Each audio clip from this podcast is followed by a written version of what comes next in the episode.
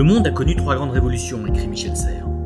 Celle de l'écriture, environ 4000 ans avant Jésus-Christ, celle de l'imprimerie, autour du XVe siècle, et la troisième, celle du numérique.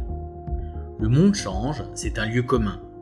La révolution numérique, au sens large, a des conséquences insoupçonnées sur nos modes de vie. Elle entraîne des changements d'une ampleur considérable, car elle touche à la fois la communication et la mémoire, les idées comme le sensible.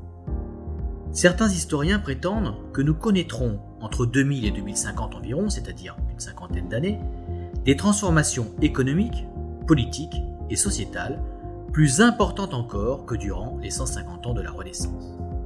Nous vivons une époque de rupture aux changements inédits par leur nombre, leur intensité et leur rapidité. Le patrimoine, qu'il s'agisse du bâti, des paysages ou des jardins, n'est pas immuable.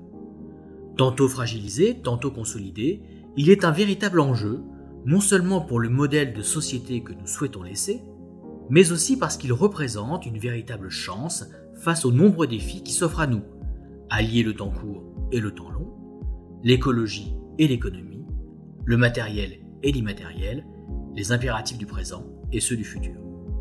Sa conservation est indispensable car il est un élément déterminant de notre histoire et de notre avenir, tant pour ce qu'il est que pour ce qu'il représente.